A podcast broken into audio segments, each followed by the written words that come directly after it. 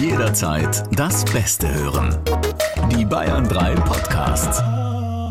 Bayern 3 True Crime. Tödliche Verbrechen. Für Kinderohren ist dieser Podcast nicht geeignet. Und Achtung, Triggerwarnung. Diese Folge enthält Schilderungen von Gewalt, Sex oder schrägen Sexpraktiken. Einige Menschen können auf entsprechende Szenen sensibel reagieren. Petra und Fabian lieben sich, sind seit Jahren ein Paar und führen ein ruhiges, normales Leben. Aber sie wollen ihr Sexleben ein bisschen aufpeppen, einen Dreier ausprobieren und Freunde haben erzählt, dass es Menschen gibt, die für Sex mit Ehepaaren auch gerne was bezahlen. Strafverteidiger Dr. Alexander Stevens erzählt im Gespräch mit Bayern 3 Moderatorin Jacqueline Bell von wahren Verbrechen. Hello, hello, hello zu einer neuen Folge hier bei uns in der True Crime Staffel Tödliche Verbrechen. Und äh, wir haben tatsächlich bei diesem Fall, Alex, lange überlegt, ob wir ihn überhaupt machen sollen. Das ist ja tatsächlich einer deiner schlimmsten, deiner heftigsten Fälle. Du hast mir den damals, ich erinnere mich noch, im Auto erzählt, als wir auf Tour waren. Und boah, mich hat er echt noch in der Nacht beschäftigt.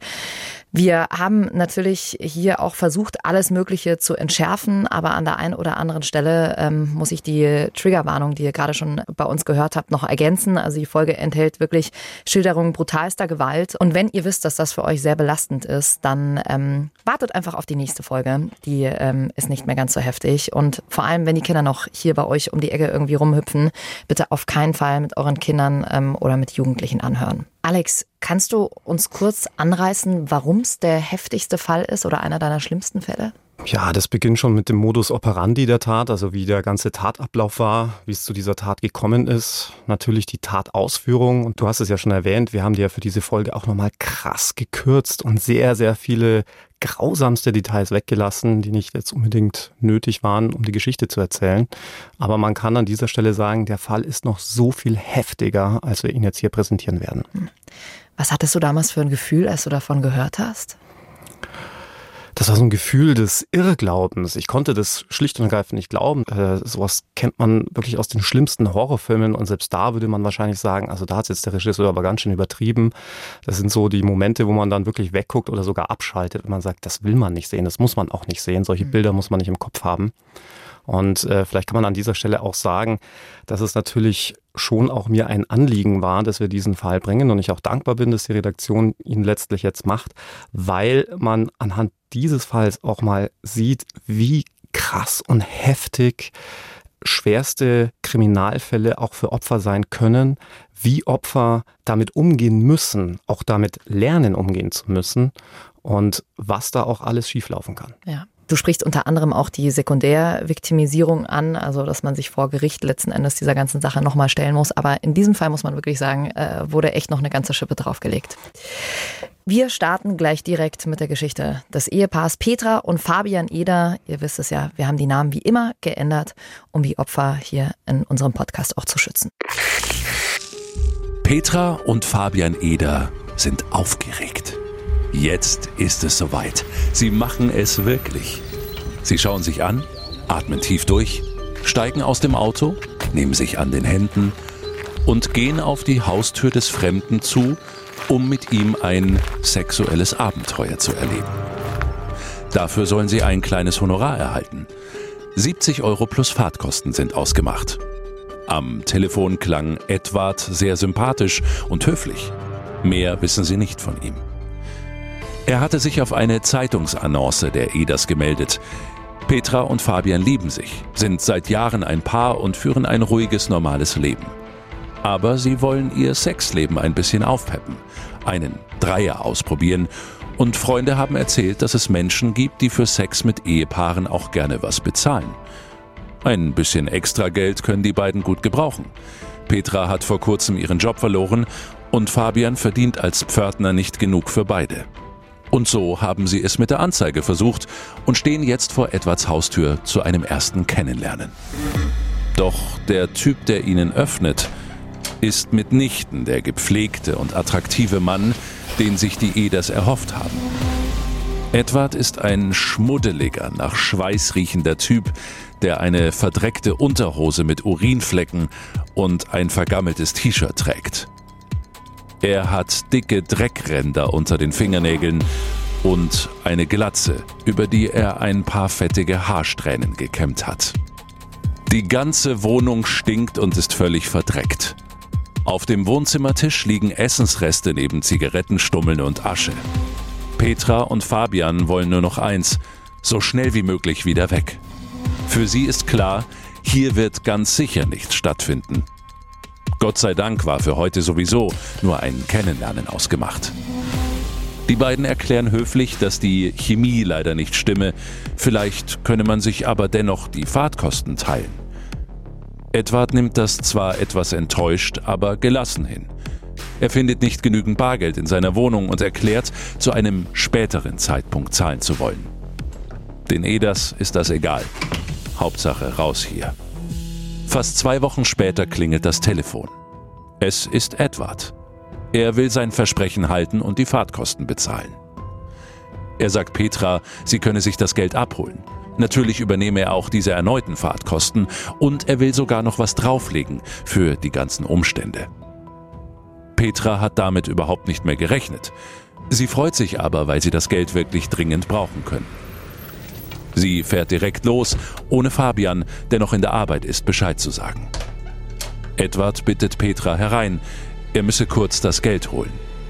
Sie betritt die Wohnung und schon knallt hinter ihr die Tür zu. Petra wird heftig an den Schultern gepackt und ins Schlafzimmer gezerrt. Mit Mullbinden ans Bett gefesselt, ihre Kleider werden ihr vom Leib gerissen. Und an dieser Stelle stoppen wir mal ganz kurz, dann das, was gleich passiert, das ist an Brutalität, äh, kann man sich kaum vorstellen. Und oh, hinterlässt mir schon allein, wenn ich äh, das jetzt höre, habe ich schon gleich irgendwie ein ganz komisches Gefühl im Magen. Alex, Du hast ja gesagt, es war einer deiner heftigsten Fälle. Ähm, wir haben ja auch bei unserer Live-Tour immer wieder Tatortfotos mit dabei. Klar, du musst dir die natürlich anschauen. Gibt es auch manchmal Bilder, wo du merkst, das beschäftigt dich danach? Klar, ich würde lügen, wenn dem nicht so wäre. Wobei man jetzt vielleicht auch nochmal einschränkend an dieser Stelle sagen muss, es ist immer noch mal was anderes, ob man sich jetzt nur Bilder anschauen muss oder wie die Rettungskräfte und die Polizeieinsatzkräfte vor Ort das Ganze dann live sehen. Ja, mhm. also die haben sicherlich nochmal mit ganz anderen und viel schlimmeren Bildern im Kopf zu kämpfen. Ähm, bei mir ist es so, dass ich durch meine langjährige Erfahrung als Rettungssanitäter natürlich selbst sehr viel gesehen habe, sehr viel auch bei schweren Verkehrsunfällen dabei war, auch bei Tötungsdelikten. Das bleibt natürlich nicht aus, wenn man im Rettungsdienst fährt. Aber sagen muss, wenn es um Kinder geht, ähm, da tut man sich schon schwer. Also gerade wenn Kinder Gewaltverbrechen zum Opfer fallen. Dass Menschen zu sowas fähig sind. Oh, ja. Kommen wir mal zurück zu unserer Geschichte und zum Ehepaar Petra und Fabian. Und äh, diese fatale Entscheidung, die Petra da trifft, nochmal zurück zu Edward zu fahren, um sich dieses Geld abzuholen, die endet tatsächlich in einem absoluten Albtraum. Ihr seid vorgewarnt, ihr wisst, da passiert jetzt etwas sehr Schlimmes. Also wenn ihr sagt, hey, das ist nichts für mich, dann ähm, könnt ihr hier auch einfach aufhören und wir hören uns einfach nächste Woche wieder. Petra hat keine Chance, sich zu wehren. In ihrem Kopf nur Panik und Leere. Und dann zieht Edward eine große Gartenschere unter dem Bett hervor, vergewaltigt Petra damit vaginal. Im Anschluss schneidet er ihr mit der Schere beide Brüste ab. Nach zwei Stunden voller Qualen bekommt Edward keine Erektion mehr. Er löst die blutverschmierten Fesseln von ihren Hand- und Fußgelenken und lässt Petra gehen. Wie sie es aus dem Haus geschafft hat, kann sie später selbst nicht mehr sagen. Wie in Trance schleppt sie sich nach draußen zu ihrem Auto und fährt irgendwie los. Sie schafft es bis vor ihre eigene Haustür, steigt aus und bricht in der Einfahrt zusammen. Fabian ist inzwischen von der Arbeit zu Hause. Er hatte sich schon gewundert, wo Petra war. Er sieht sie in der Einfahrt liegen und rennt los. Dann hört Petra Sirenen und Stimmen. Rettungskräfte versuchen, ihre zahlreichen Blutungen zu stoppen. Im Krankenhaus werden ihr die Ärzte später in einer elfstündigen Operation das Leben retten.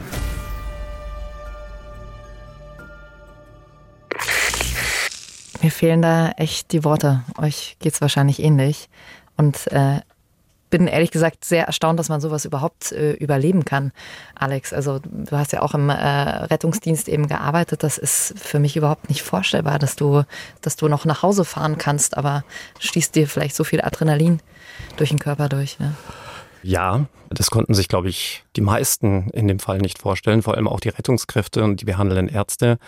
Alle würden dann später auch vor Gericht attestieren, dass es um Petras Leben wirklich spitz auf Knopf stand. Weißt du, wie weit das voneinander entfernt war? Also die Wohnungen, wie weit ist sie da gefahren? Das war etwa eine halbe Stunde Fahrt. Weiß man denn, wie viel Blut Petra da verloren hat? Also schätzungsweise müssen es wahrscheinlich knapp zwei Liter gewesen sein, denn man hatte unzählige Blutkonserven aufgebraucht bei ihrer Notoperation. Und ich meine, wenn du dir auch die Verletzungen mal vor Augen führst, ja, also nicht nur vaginal vergewaltigt zu werden mit einer Gartenschere, sondern auch noch beide Brüste abgetrennt zu werden, das sind ja beides Bereiche, die sehr stark durchblutet ja. sind.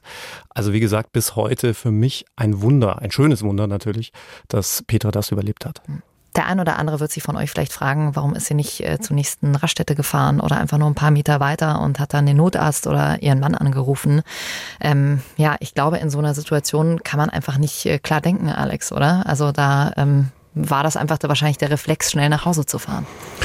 Ja, Petra war in einem absoluten Schockzustand und ich kenne es auch aus meiner früheren Tätigkeit im Rettungsdienst. Wir hatten das ganz häufig, dass wirklich Schwerstverletzte, die einen schweren Verkehrsunfall erlitten hatten, dann nicht etwa am sicheren Auto geblieben sind oder sich irgendwie an den Fahrbahnrand einer Autobahn begeben haben, sondern wirklich auf der Fahrbahn rumgelaufen sind, mhm. weil sie unter Schock standen, weil sie nicht mehr klar denken konnten. Und ich meine, man muss sich das mal bitte vorstellen, wer so etwas durchgemacht hat, eine Tortur von wahrscheinlich weit über zwei Stunden schlimmster Folter, ähm, der kann halt auch einfach nicht mehr klar denken. Ich finde es vor allem krass, was ein Körper einfach wegstecken kann. Also was äh, der menschliche Körper fähig ist zu leisten, wie du sagst, nach so einer Tortur irgendwie tatsächlich noch nach Hause fahren zu können. Alex, äh, du hast ja Petra vertreten und auch kurz nach diesem traumatischen Erlebnis kennengelernt. Wie war das damals? Wie hast du sie erlebt? Ich habe sie damals dann im Krankenhaus besucht, allerdings etwa zwei Wochen nach den Ereignissen. Da war sie dann nicht mehr auf der Intensivstation gelegen, sondern auf der Normalstation und konnte dann auch klar denken. Und ihre größte Sorge war letztlich, ob sie sich mich leisten kann. Ja, also ihr Mann hatte mich engagiert, hatte mich gebeten, seine Frau zu besuchen und sofern seine Frau zustimmen würde, sie auch bitte zu vertreten. Und das war ihre größte Angst, muss man an dieser Stelle sagen. Und da siehst du auch, mit welchen Ängsten Opfer von Straftaten konfrontiert werden. Mhm. Dass du auf einmal denkst, also ich bin eigentlich das Opfer und jetzt muss ich mir Gedanken machen, kann ich meinen Anwalt eigentlich zahlen? Brauche ich einen Anwalt? Kann ich mir das überhaupt leisten? Ähm, bis hin zu der Frage, warum muss ich mir jetzt eigentlich einen Anwalt nehmen, mhm. wenn ich doch eigentlich völlig unverschuldet in diese Situation geraten bin? Ja. Aber hast ja keine Chance, oder? Also es muss ja erst vor Gericht gehen, damit dir dann die Anwaltskosten hoffentlich erstattet werden, oder? Ja, Im Strafrecht ist es ein bisschen anders. Da hat sich ja viel beim Opferschutz getan. Und immer dann, wenn es um sehr schwere Straftaten geht, also gerade Sexualdelikte, Kapitaldelikte, sprich Mord, Totschlag und ähnliches, da kann man dann im Rahmen der Nebenklage einen Anwalt beigeordnet bekommen. Und wenn der Anwalt beigeordnet wird, dann zahlt die Staatskasse diesen Anwalt und später natürlich dann auch der Täter, sofern bei dem was zu holen ist, aber man selbst muss ihn nicht bezahlen. Und für alle anderen Delikte, es gibt auch ein paar Delikte, die vielleicht weniger schwer wiegen, sodass man da von Gesetzes wegen keinen Anwalt beigeordnet bekommt, gibt es aber immer noch die Möglichkeit, dass man hier Prozesskostenhilfe bekommt, sprich der Staat einen, einen Anwalt finanziert. Man muss aber an dieser Stelle auch eins sagen. Wenn man als Anwalt jemandem beigeordnet wird, egal ob auf der Täterseite oder auf der Opferseite, sind das wirklich mickrige Gebühren. Und es gibt sehr, sehr viele Anwälte, die für diese Gebühren nicht arbeiten. Und am Schluss musst du dann doch in die eigene Tasche langen, wenn du eine, ich sage jetzt mal, etwas fundiertere anwaltliche Vertretung haben möchtest, damit sich der Anwalt einfach deutlich mehr Zeit für dich nimmt. Denn für die paar Kröten, um es mal wirklich jetzt so offen auch auszusprechen, kann man niemanden adäquat verteidigen oder vertreten. Und in dem Fall hat der Mann dich ja oder wollte dich äh, dabei haben, äh, heißt letzten Endes, die Kosten wurden nicht übernommen vom Staat. Also ich wurde beigeordnet, weil es eben ein sehr schweres Verbrechen war. Das heißt, äh, ich habe dieselben Gebühren bekommen, wie ein Pflichtverteidiger auch bekommen hätte. In dem Fall habe ich auf weitere Gebühren verzichtet, weil ich einfach sagen muss, der Fall ist mir so nahe gegangen und ich wollte hier auch helfen und wir werden ja auch noch nachher auf ein paar andere Punkte zu sprechen kommen, dass es für mich selbstverständlich war. Ja. Wir kommen nochmal zurück hier zu unserer Geschichte. Die Polizisten haben ja Petra Fragen gestellt. Also als sie total weggetreten war, schwer verletzt. Und da dachte ich mir in dem Moment, macht man das? Muss man das machen? Also in so einer Situation, du hast dich gerade nach Hause geschleppt und dann äh, kriegst du noch irgendwelche komischen Fragen gestellt. Das erlebt man sehr häufig, wobei das auch so ein bisschen eine Art Scheuklappensyndrom ist und dass man in seinem Metier gefangen ist und nicht nach links und nach rechts blickt. Man kennt es ja aus vielen Berufen, aber die Polizisten sind natürlich an der Aufklärung der Straftat interessiert, wollen Spuren sichern, wollen möglichst schnell zu einem Erfolg kommen. Gerade bei solchen Delikten stehen die ja auch unter einem immensen Erfolgsdruck. Du musst dir mal vorstellen, wenn das an die Öffentlichkeit kommt, da fackelt man nicht lange. Da möchte man sofort den Täter präsentiert bekommen, weil sonst geht ja die Angst um. Und äh, dass dann der ein oder andere Polizist vielleicht das nötige Einfühlungsvermögen vermissen lässt und vielleicht auch gerade nicht sieht, dass die Ärzte hier um das Leben kämpfen umgekehrt Ärzte sich auch ganz oft nicht trauen, den Polizisten klare Grenzen aufzuzeigen. Auch das habe ich in meiner Zeit im Rettungsdienst immer wieder erlebt, dass Polizisten dann einfach die Tür des Rettungswagens aufmachen, dann da reingehen und anfangen, irgendwelche Fragen zu stellen und der Arzt sich aber nicht traut, auf den Tisch zu hauen und zu sagen, hey, jetzt passen Sie mal auf, hier geht es um Leben und Tod, das ist jetzt einfach wichtiger. Ja. ja gibt's halt einfach, ich glaube, da darf man keinen von beiden jetzt irgendwelche Vorwürfe machen. Das sind auch wirklich Extremsituationen. Mhm. Auch ein Notarzt hat eine solche Situation nicht alltäglich. Ja. ja. das kommt wahrscheinlich in seinem Leben genau einmal vor, dass er so eine Patientin jetzt behandeln musste. Und für die Polizisten war es möglicherweise ähnlich. Richtig. Ja klar, für die Polizisten ist das natürlich auch keine alltägliche Situation. Alex, weißt du, welche Fragen Sie ihr genau in dem Moment gestellt haben? Ja, das weiß ich sehr genau, weil ich die ganzen Protokolle gelesen habe. Das Ganze wird ja dann auch aufgeschrieben. Und da waren dann durchaus auch so Fragen dabei, wie arbeiten Sie als Prostituierte? Ähm, mussten Sie jetzt wirklich da noch ausgerechnet die Fahrtkosten einfordern? Das sind natürlich schon krasse Fragen ja. auf der einen Seite.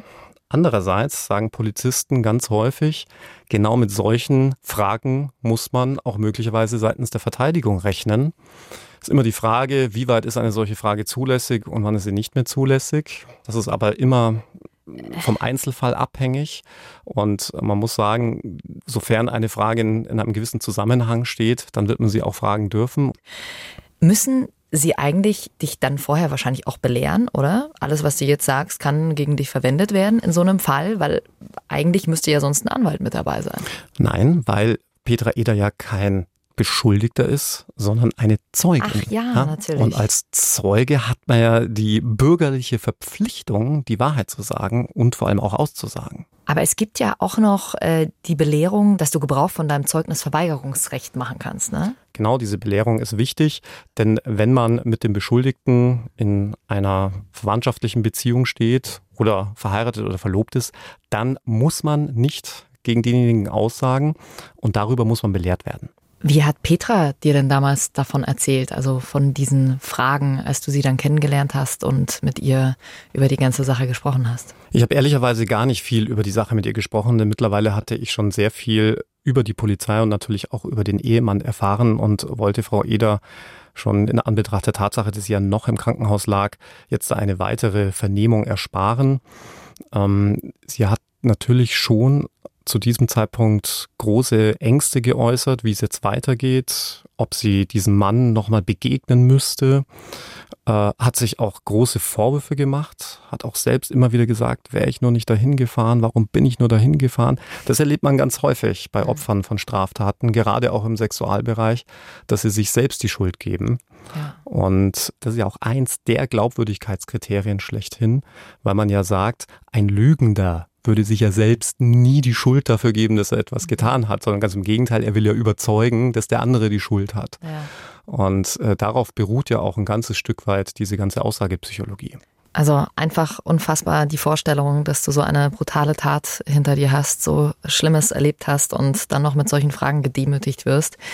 Ähm, alles andere als sensibel. Auf der anderen Seite muss man natürlich auch sagen, das ist jetzt hier ein Fall, ein Beispiel und es gibt natürlich auch viele Polizisten, die äh, eine tolle Arbeit machen und da sehr sensibel mit umgehen.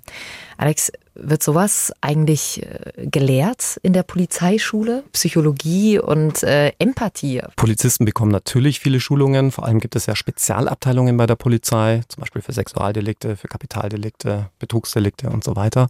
Nur Empathie will ich als Strafverteidiger, so hart es jetzt klingt, gerade nicht haben bei einem Polizisten, denn Empathie würde ja schon bedeuten, dass man sich in eine gewisse Richtung entscheidet. Und die Strafverfolgungsbehörden sind von Gesetzes wegen zur Neutralität angehalten die müssen neutral sein. Und deswegen ist es ja auch für Opfer so schwierig, sich einer polizeilichen oder auch staatsanwaltschaftlichen Vernehmung zu stellen, weil eine richtige Vernehmung eben nicht von Empathie und Einfühlungsvermögen getragen sein darf, sondern es muss sehr sachlich zugehen, es müssen sachliche Fragen sein, es müssen neutrale Fragen sein, es dürfen keinesfalls Suggestivfragen sein, die schon eine gewisse Richtung vorgeben und so weiter.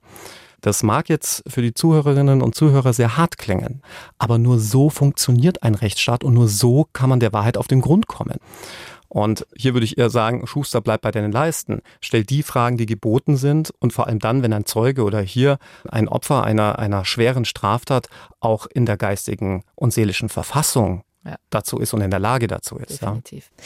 Also Petra liegt im Krankenhaus, soll gesund werden und sie lernt dich kennen als ihren Anwalt Alex. Äh, soweit erstmal zu Petras Situation. Und jetzt machen wir einmal den Schwenk zum Täter an der Stelle. Was ist inzwischen mit Edward passiert? Wie hat er sich nach der Tat geäußert? Edward hatte sich zunächst gar nicht geäußert, wurde widerstandslos festgenommen. Man hat dann in seiner Wohnung nicht nur sofort die Spurenlage erkannt, es war völlig klar und sichtbar, was hier passiert war. Er hatte sich noch nicht mal große Mühe gegeben, da irgendwie Spurenbeseitigung zu betreiben. Im Nachhinein würde ich sagen, hat Edward natürlich klar damit gerechnet, dass er jetzt Besuch von der Polizei bekommen würde. Was ich krass fand, war, dass Edward die abgetrennten Brüste in alten Einweggläsern, das waren glaube ich Marmeladengläser, aufgehoben hat und man hat auch das Tatwerkzeug sichergestellt. Mit anderen Worten, Edward war überführt. Und ich erinnere mich noch genau an den Moment im Auto, als du mir von diesem Fall erzählt hast und ich bin echt vom Glauben abgefallen. Alex, ähm, lass uns mal den Prozess ein bisschen näher anschauen. Wie bist du in diesen Prozess reingegangen? Man muss natürlich erstmal ausführlich mit der Geschädigten sprechen, was sie sich von diesem Prozess erwartet. Man muss sie vor allem vorbereiten, denn in diesem, wie in jedem anderen Prozess, ist es ja so, dass der Angeklagte ein Anwesenheitsrecht hat. Das ist auch ein Selbstverständnis des Rechtsstaates, denn du sollst natürlich nicht über Leute urteilen können, die noch nicht mal anwesend sind und noch nicht mal die Möglichkeit haben, sich zu verteidigen. Auf der einen Seite. Auf der anderen Seite muss man sich natürlich auch vergegenwärtigen, wie schlimm das für ein Opfer solch brutaler sexueller Gewalt ist, dann in Anbetracht des Täters Aussagen treffen zu müssen, immer vom Täter möglicherweise beäugt zu werden, vielleicht auch angesprochen zu werden. Auf all das muss man einen Zeugen, in dem Fall die Geschädigte, vorbereiten. Und natürlich habe ich mir auch Gedanken dazu gemacht, wie man ein Zusammentreffen mit dem Täter möglicherweise vermeiden kann. Es gibt ganz extreme und seltene Ausnahmefälle, bei denen das Gesetz es zulässt, dass der Angeklagte entfernt werden kann während der Zeugeneinvernahme okay. Und dann per Video zugeschaltet wird und umgekehrt, also er den Prozess per Video dann verfolgen kann. Jetzt muss man sagen, hatte ich genau das nicht nur angeregt, sondern auch beantragt. Und bei dem Gericht, bei dem das verhandelt wurde, war es so, dass es ein sehr kleines Gericht war, bei dem es keine technischen Möglichkeiten gab, das so zu veranlassen. Ja, also ich habe es ja auch schon mal erwähnt, dass in der Justiz eigentlich überwiegend noch mit Fax gearbeitet wird. Und so ähnlich musste das dann auch in vielen Gerichtssälen, gerade im ländlichen Bereich, vorstellen. Und der Richter hatte dann vorgeschlagen, dass man es doch so machen könne, man fährt eine große mobile Tafel in den Gerichtssaal und stellt diese Tafel direkt vor die Anklagebank. Und die Verteidigung hatte keine Einwände mit diesem Vorgehen. Ich hatte dann mit Frau Eder gesprochen, ob das für sie so okay wäre. Sie würde dann den Täter nicht sehen. Er könnte aber die Aussage hören und damit seine originären angeklagten Rechte wahrnehmen. Die Verteidigerin würde aber natürlich Frau Eder sehen, um natürlich auch Gestik und Mimik bewerten zu können, um hier nicht eingeschränkt zu sein. Aber das Makabre an der Sache war und im Nachhinein ist es wieder so ein Punkt, wo man sagt, das kann sich doch wirklich nur jemand ausgedacht haben, war diese Tafel, die in den Gerichtssaal geschoben wurde, die Aushangtafel der Kantine. Und es war dann groß auf dieser Tafel geschrieben, was es an diesem Tag alles zum Essen geben würde. Und das natürlich in Zusammenhang mit diesem Fall gebracht, oh. mit den ah. abgetrennten Brüsten, muss ich sagen, eigentlich wirklich krass, krass, krass. Unsensibel, völlig unempathisch. Gleichwohl es natürlich so vom Richter nicht gewollt war. Ja, es ist, wie gesagt, da, da würde man jeden Drehbuchautor würde man rausschmeißen, ja, der sowas in ein Drehbuch reinschreibt. Das sind die Geschichten, die einfach das wahre Leben schreibt. Passiert es denn in solchen Momenten wahrscheinlich oft, wenn das Opfer dem Täter, die gegenüber sitzen, dass ähm, das Opfer dann einfach kein Wort mehr rausbringt? Du einfach keine Aussage machen kannst? Klar, auch Erinnerungslücken, die dir dann möglicherweise sogar auf die Füße fallen können, wenn man sagt, wieso können sie sich an so wichtige Details plötzlich nicht mehr erinnern? Dass man dann auch zusammenbricht, auch das habe ich schon vor Gericht etliche Male erlebt. Von Wein- und Wutausbrüchen natürlich ganz zu schweigen. Petra war ja so stark und hat eben an diesem Prozess teilgenommen. Hätte sie denn auch die Möglichkeit gehabt zu sagen, äh, ich lasse das alles über dich letzten Endes äh, austragen, ich bin raus, ich will nicht mit dabei sein? Geht sowas? Nein.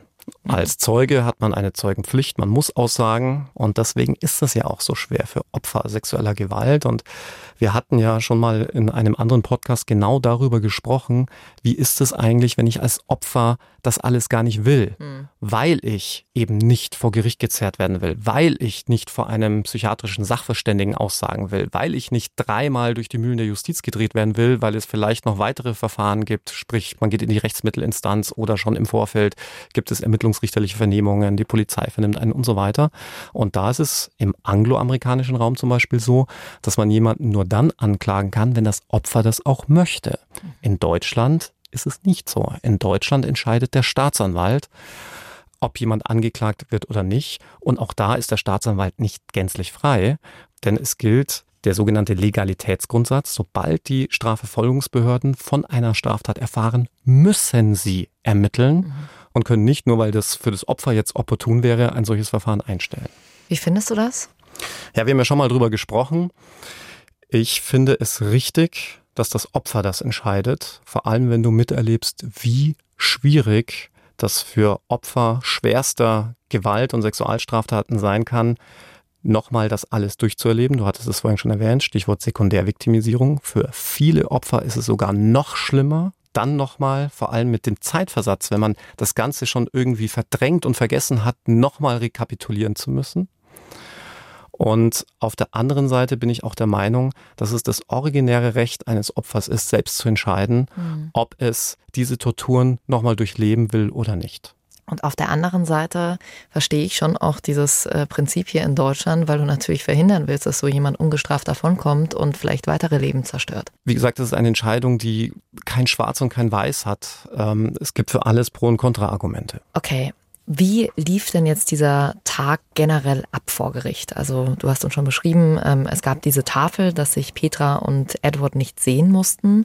Wie lief sonst die ganze Verhandlung ab? Im Vorfeld muss man sagen, dass die Verhandlung nur auf einen Tag terminiert war. Das mag den einen oder anderen verwundern, denn das ist ja doch ein großer Fall, wenn man so will. Aber Edward hatte schon im Vorfeld angekündigt, über seinen Anwalt ein Geständnis verlesen zu lassen, mhm. so dass man sich dann natürlich auch eine umfangreiche Beweisaufnahme sparen kann. Man muss dann trotzdem das Opfer dazu hören, denn ein Richter ist zwar bei seiner Urteilsfindung dem Grunde nach frei, aber er ist trotzdem verpflichtet, ein Geständnis auf seine Authentizität hin zu überprüfen, ob das auch alles so gewesen sein kann. Und deswegen musste Petra auch aussagen. Es gab natürlich auch das Spurenbild der Spurensicherung, das ein ganz klares Bild gezeichnet hat. Ja, mhm. also das war für das Gericht natürlich auch schon im Vorfeld des Aktenstudiums völlig klar, wie dieser Prozess ausgehen würde. Und deswegen musste man aufgrund des Geständnisses auch nicht viele Verhandlungstermine ansetzen. Aber der Prozess nahm dann doch eine für mich sehr ungeahnte Wendung. Ihr denkt euch jetzt äh, wahrscheinlich, okay, er hat gestanden, der bekommt die härteste Strafe überhaupt. Vielleicht bringen ihm noch, weiß nicht, äh, ein, zwei Jahre kriegt er noch, weil er eben gleich sofort gestanden hat äh, und sich da kompromissbereit erklärt hat. Aber das, was da rausgekommen ist, finde ich, ist eine absolute Frechheit, Alex.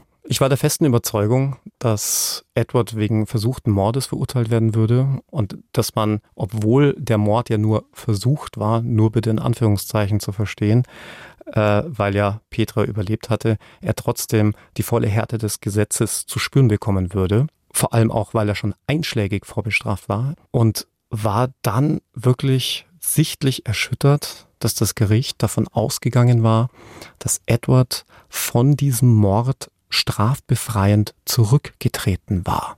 Jetzt wird man sich fragen, hä, wie zurückgetreten? Nun, im deutschen Strafrecht gibt es die Möglichkeit, von einer versuchten Straftat strafbefreiend zurückzutreten. Der Grund des Ganzen beruht auf dem Gedanken, dass man dem Täter einen, ja, ich sag mal, Anreiz bieten will, damit man ihn von der Vollendung einer Tat nochmal abhält, dass er quasi nochmal zurück in die Legalität wandern kann, dass man ihm eine goldene Brücke baut. Und deswegen kann man von einer versuchten Tat zurücktreten. Also sprich, ich steche mit dem Messer auf jemanden mit Tötungsvorsatz ein und das Messer prallt an der Schulter ab und verletzt denjenigen nur leicht. Mhm. Dann hätte ich ja immer noch die Möglichkeit, mit diesem Messer weiter auf ihn einzustechen. Höre ich aber auf, werde ich nicht wegen versuchten Mordes bestraft, weil ich zurückgetreten bin von der Tat. Werde dann nur wegen gefährlicher Körperverletzung bestraft. Und das Gericht ist in diesem Fall davon ausgegangen, dass es kein versuchter Mord ist, weil Edward schlussendlich von Petra abgelassen hat und sie hat gehen lassen. Jetzt muss man aber dazu sagen, dass es gewisse Einschränkungen bei diesem Rücktritt gibt. Und zwar kommt es immer darauf an, dass der freiwillig erfolgt. Ja, also klassisches Beispiel, ich ziele mit einer Pistole auf jemanden, will ihn erschießen und jetzt habe ich eine Ladehemmung. Mhm. Dann erfolgt ja. diese Tat ja nicht, nicht weil freiwillig. ich freiwillig aufgebe, ja. sondern weil ich ein Problem habe mit meiner mhm. Pistole.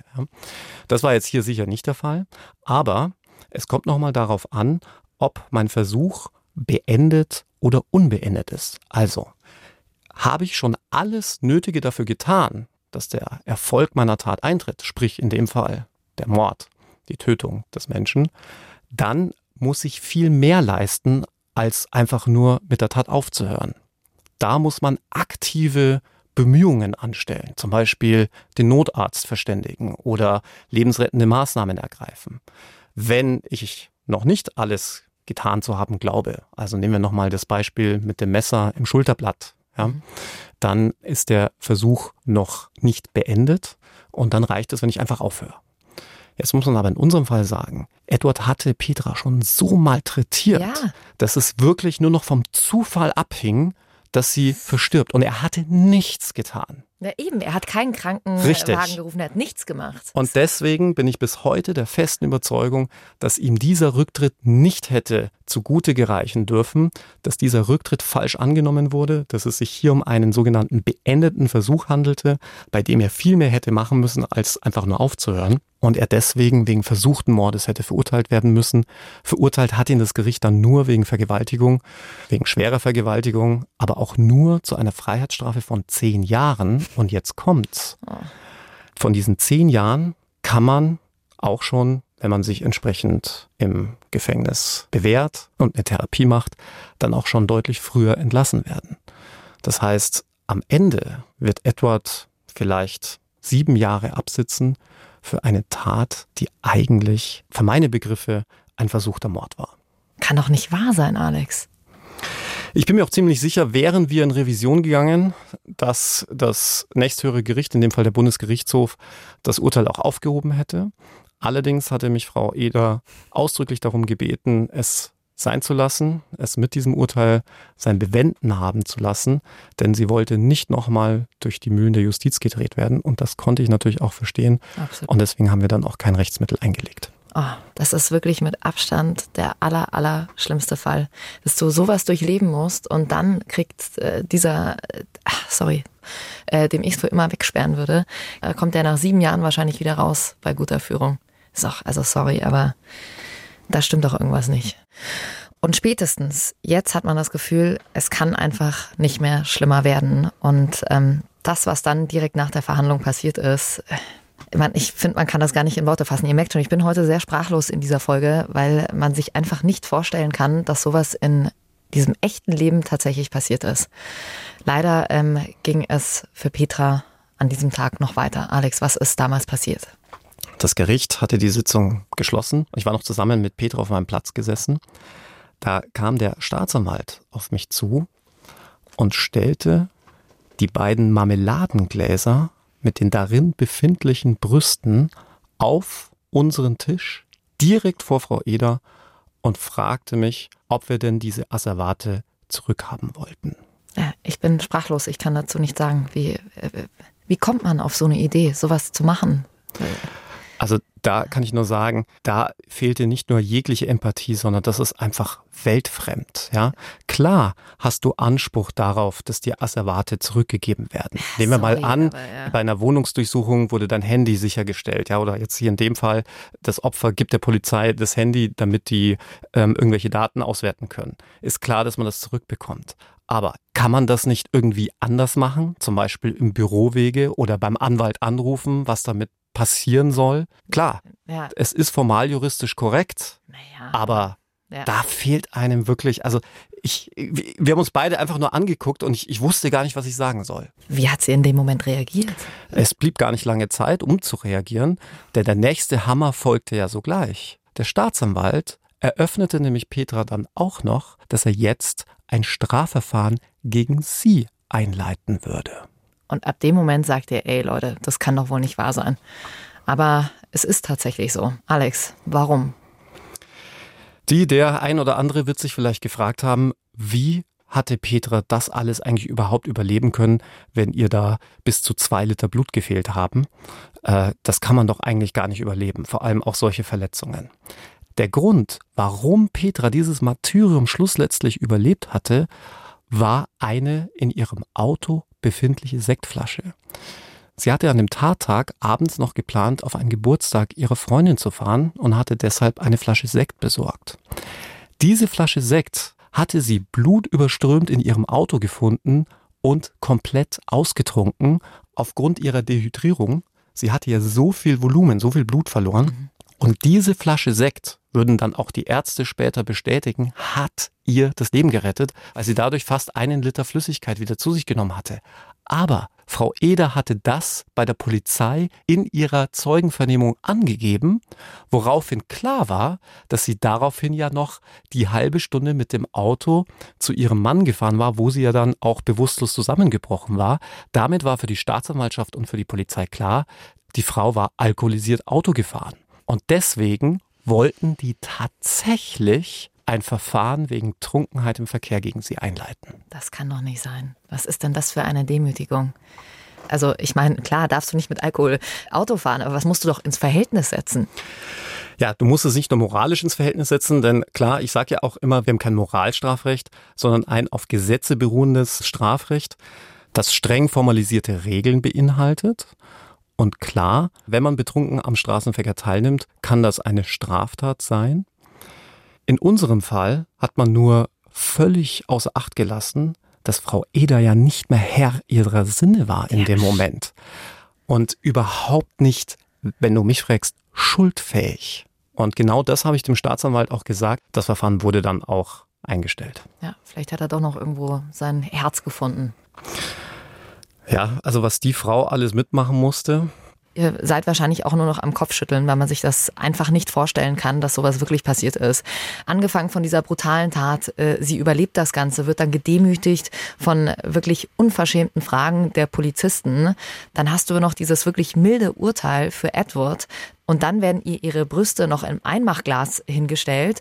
Aber auch wenn wir alle denken, okay, schlimmer geht's nicht mehr, doch, wir müssen euch leider sagen, es geht noch heftiger. Alex, was ist noch passiert? Die Ärzte hatten sie ja, wenn man so will, nur notdürftig versorgt. Das war eine Notoperation gewesen. Man hat die Wunden vernäht und natürlich haben Frau Eder damit danach auch ihre Brüste gefehlt. Und als dann alle Wunden verheilt waren, etwa ein Jahr später, hatte sie bei der Krankenkasse beantragt, dass ihr Brustimplantate eingesetzt werden, damit man wenigstens diese Deformation ihrer Brüste wieder auffängt und das Ganze kosmetisch repariert damit sie sich auch wieder ganz als Frau fühlen kann. Man muss vielleicht auch noch an dieser Stelle erwähnen, sie hatte durch die Tat ihre Gebärmutter verloren. Sie konnte damit auch keine Kinder mehr kriegen. Also die ganzen Folgeschäden, die sind ja auch extrem krass. Aber jetzt kommt's. Die Krankenkasse hat ihr diese Operation verweigert, weil sie gesagt hat, das sei ein rein kosmetischer Eingriff, der sei nicht medizinisch indiziert. Kann man dagegen vorgehen? Also es ist doch, sorry, aber rein kosmetisch äh, nach so einem traumatischen Erlebnis, das kann man da nichts machen dagegen? Man hätte hier klagen können, natürlich. Das ist dann wieder mit immensen Kosten verbunden. Viele übersehen nämlich, dass es hier nicht nur um Anwalts- und Gerichtskosten geht, sondern das Teure an solchen Gerichtskosten sind die Gutachterkosten. Das Gericht bestellt dann einen Gutachter. Es kann dann auch nicht ein eigener Gutachter sein, sondern es muss natürlich ein neutraler vom Gericht bestellter Gutachter sein. Dann kommt meistens noch ein Gegengutachten. Dann brauchst du ein Gegen-Gegengutachten. Gerade wenn es um medizinische Streitigkeiten geht. Da findet sich immer einer, der sagt, nö, das braucht's nicht oder das sehe ich anders. Ich glaube, bei den Medizinern ist es ja ähnlich wie bei den Juristen. Zwei Juristen, drei Meinungen. Da kann man sich natürlich auf eine riesige und lange Schlammschlacht gefasst machen. Und das konnten sich die EDAs schlicht und ergreifend nicht leisten. Und ich bin damit natürlich auch völlig überfragt, denn das ist nicht mein Fachgebiet. Mhm. Und wahrscheinlich auch aus demselben Grund, warum sie dann nicht nochmal in Revision gegangen ist, dass du einfach sowas nicht erträgst, dann noch diese x-tausend Gutachten über dich ergehen zu lassen und nochmal einen äh, Gerichtsprozess durchstehen zu müssen. Wie sieht's denn mit Edward aus? Hätte der das nicht theoretisch zahlen müssen? Natürlich hätte man sich an Edward schadlos halten können und müssen, nur im Knast verdient man nicht so viel Geld, als dass man sich das dann leisten könnte. Und auf gut Deutsch, bei Edward war natürlich gar nichts zu holen. Edward lebte von Hartz IV seinerzeit und nach Verbüßung der Strafe muss man vielleicht auch mal realistisch bleiben. Selbst wenn du dann nach sieben oder zehn Jahren entlassen wirst als vorbestrafter Vergewaltiger, wirst du jetzt auch nicht die große Kohle scheffeln danach, hm. würde ich jetzt mal behaupten. Weißt du denn, wie es Petra heute geht? Hast du danach noch Kontakt mit ihr gehabt? Nein, ich habe mittlerweile keinen Kontakt mehr zu ihr. Ich hatte noch mal kurz überlegt, ob man mit einer Pressekampagne möglicherweise ihr noch mal helfen kann. Einer Pressekampagne dahingehend, dass man einen Schönheitschirurgen findet, der sich bereit erklärt, diese Operation umsonst durchzuführen. Aber Frau Eder hat sich dann dagegen entschieden, weil auch das hätte letztlich bedeutet, dass es alles nochmal hochkommt. Das ist im Übrigen ganz häufig bei Opfern sexueller Gewalt, dass die gerade nicht in die Medien wollen. Ja, natürlich. Kann ich absolut nachvollziehen, dass du nicht willst, dass dein Leben lang dein Gesicht ähm, ja, mit dieser brutalen Tat in Verbindung gebracht wird. Und damit äh, sind wir am Ende unseres heutigen Falls, der euch mit Sicherheit auch sehr beschäftigt hat. Wenn ihr noch irgendwelche Fragen habt, ähm, schickt uns die gern durch über den Bayern 3 Instagram-Kanal. Dann packen wir die in unsere nächste QA-Folge rein. Und wir haben es vorhin schon gesagt, uns war es wichtig, diesen Fall hier mit euch zu besprechen, um auch einfach mal aufzuzeigen, wie viel bei so einem Prozess auch schiefgehen kann und wie schwer es ist für Opfer, durch so einen Prozess durchzumüssen. Und man muss ja an der Stelle auch nochmal sagen, der Fall wurde ja so krass entschärft. Der Fall war ja noch so viel brutaler und auch facettenreicher, was die Tatmodalitäten angeht, dass wir das jetzt hier niemanden wirklich zumuten wollten. Aber einfach, um dem Grunde nach mal einen Eindruck vermittelt zu bekommen, und wir hoffen natürlich, dass sich da in Zukunft vielleicht auch was dran ändert. Wir wissen ja auch, dass uns äh, viele hören, die oft bei solchen Prozessen mit dabei sind, ob das jetzt als Richter, als Staatsanwalt ähm, oder in so einem Fall als Rettungssanitäter, als Polizist vor Ort sind, dass man ja darüber vielleicht mal nachdenkt und vielleicht auch die ein oder anderen Missstände im System vielleicht nochmal überdenkt. Und in der nächsten Folge, ich habe es ja gerade schon angesprochen, werden wir mal wieder ein paar Fragen von euch beantworten. Ein paar ist gut. Ähm, wir könnten, glaube ich, eine ganze Staffel nur äh, mit QA-Folgen machen. Wir werden wieder in die einzelnen äh, Fälle reingehen und dazu eben eure Fragen beantworten. Danke, Alex, dass du heute die Zeit mit mir verbracht hast. Übrigens, das muss ich jetzt mal kurz erwähnen. Alex äh, hat ein grünes Shirt an, das wirklich matcht mit unserem Bayern 3 Grün. Ich sehe eigentlich nur dein Gesicht. Du bist schon, du bist schon vollkommen schon, angekommen in der Bayern 3 Familie. Genau, Corporate Identity pur. Ja.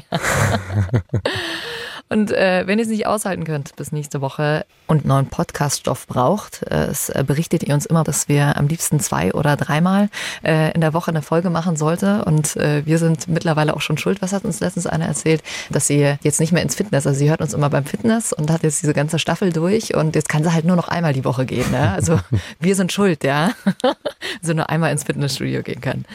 Ähm, hier eine Podcast-Empfehlung äh, von unseren Kollegen vom RBB im Visier. Ähm, heißt der Podcast, startet am 18. September in die neue Staffel mit vielen spannenden Fällen aus Berlin und aus Brandenburg. Und in einer der neuen Folgen geht es zum Beispiel um die Entführung eines vierjährigen Mädchens. Da sind über 500 Polizeibeamte mit dabei, um den Kidnapper zu schnappen. Im Visier findet ihr überall, wo es Podcasts gibt und den Link dazu, den packen wir euch natürlich wie immer in die Show Notes rein. Bis nächste Woche. Ciao, ciao. True Crime. Tödliche Verbrechen. Noch mehr packende Podcasts jetzt auf bayern3.de.